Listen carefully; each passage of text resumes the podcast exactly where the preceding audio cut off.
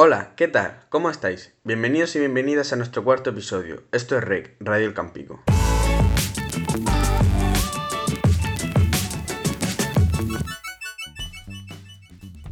Hoy es 23 de abril, Día del Libro. Por eso hemos decidido preparar un programa más cultural contando algunas curiosidades de esta fecha.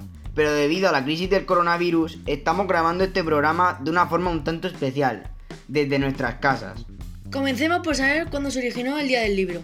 Cuéntanos, Álvaro. El Día del Libro empezó a celebrarse a principios del siglo XX, en 1926, cuando comenzaron a realizarse actividades literarias por toda España. Se eligió el 23 de abril ya que autores tan importantes como Cervantes o Shakespeare fallecieron este día, por este motivo, esta fecha tan simbólica fue la escogida por la UNESCO, para rendir un homenaje mundial al libro y a sus autores. Entonces, Álvaro, ¿qué relación hay entre el Día del Libro y la fiesta de San Jordi en Cataluña? Pues verás, Oscar. Cuenta la leyenda que la villa de Montblanc estaba siendo atacada por un dragón y que cada día un paisano tenía que sacrificarse para que no asaltara el pueblo entero. Un día le tocó a la princesa de Montblanc y un caballero, Jordi, la rescató matando al dragón. De la sangre del dragón brotaron rosas y este se la regaló a la princesa. Por eso los hombres siempre suelen regalar una rosa a las mujeres en este día y ellas un libro ya que coincide con el Día Mundial del Libro. Ahora os voy a contar cómo se suele celebrar el Día del Libro en diferentes países del mundo. Si nos vamos a América, en Estados Unidos no se celebra el día 23 de abril, sino el 9 de agosto, el llamado Book Lover Day.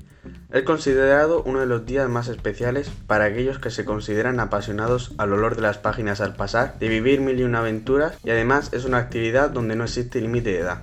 En Colombia, América del Sur, se organiza una de las ferias de libros más importantes del mundo, la Feria Internacional del Libro de Bogotá. En esta feria se fomenta la lectura y se crea un punto de encuentro para empresas del sector editorial. En Vietnam, Asia, aunque el Día Internacional del Libro solo se celebra desde hace pocos años, el evento tiene gran repercusión en algunas provincias del país. Se llevan a cabo subastas y el dinero que se recauda se destina a desarrollar el fomento de la lectura de los niños. En Reino Unido es tradición dar un libro a cada niño y que estos se disfracen de su personaje de cuento favorito. Este día reúne autores e ilustradores con un objetivo claro, fomentar la lectura. Para ayudar a los jóvenes, los profesores les entregan libros en los colegios. Además, a los niños se les da un vale para que lo canjeen por un libro en cualquier tienda. Y por último, en Nueva Zelanda, el 23 de abril se llevan a cabo gran variedad de actos culturales, tanto en las calles como en las escuelas y bibliotecas. Las librerías montan tenderetes en las calles para promocionar a los autores, mientras que las escuelas y bibliotecas organizan concursos, lecturas multitudinarias, conferencias de autores y todo tipo de actos que pretenden fomentar el amor por la lectura. Así es como se celebraría el Día del Libro en circunstancias normales, pero seguramente ahora se celebrará de manera distinta por el tema del COVID-19 y la cuarentena. Echad un vistazo a las redes sociales de vuestros ayuntamientos si necesitáis más información.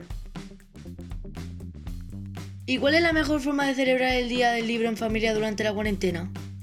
Yo os voy a dar una serie de ideas de cosas que podéis hacer para pasar este día todos juntos de manera divertida en casa. La primera opción podría ser escoger un libro que a todos los miembros de la familia les guste. Cada persona podría leer un capítulo y así leer el libro entero. Por otro lado, si tenéis una biblioteca muy extensa, otra opción es que cada miembro escoja un libro que ya haya leído o que sea su favorito y después lo resuma al resto de la familia para que lo conozcan. Si lo queréis hacer más divertido, os podéis disfrazar e interpretar vuestra escena favorita y después votar qué actuación ha sido la mejor. Para los más creativos, la última opción que os propongo es realizar vuestro propio marcapáginas. Con unos simples folios y unos rotuladores podemos pasar unas horas entretenidas diseñando y pintándolos. Además, puedes realizar varios diseños y regalárselos a tus familiares. Esto ha sido todo por hoy. Esperamos que os hayamos hecho la cuarentena un poco más amena.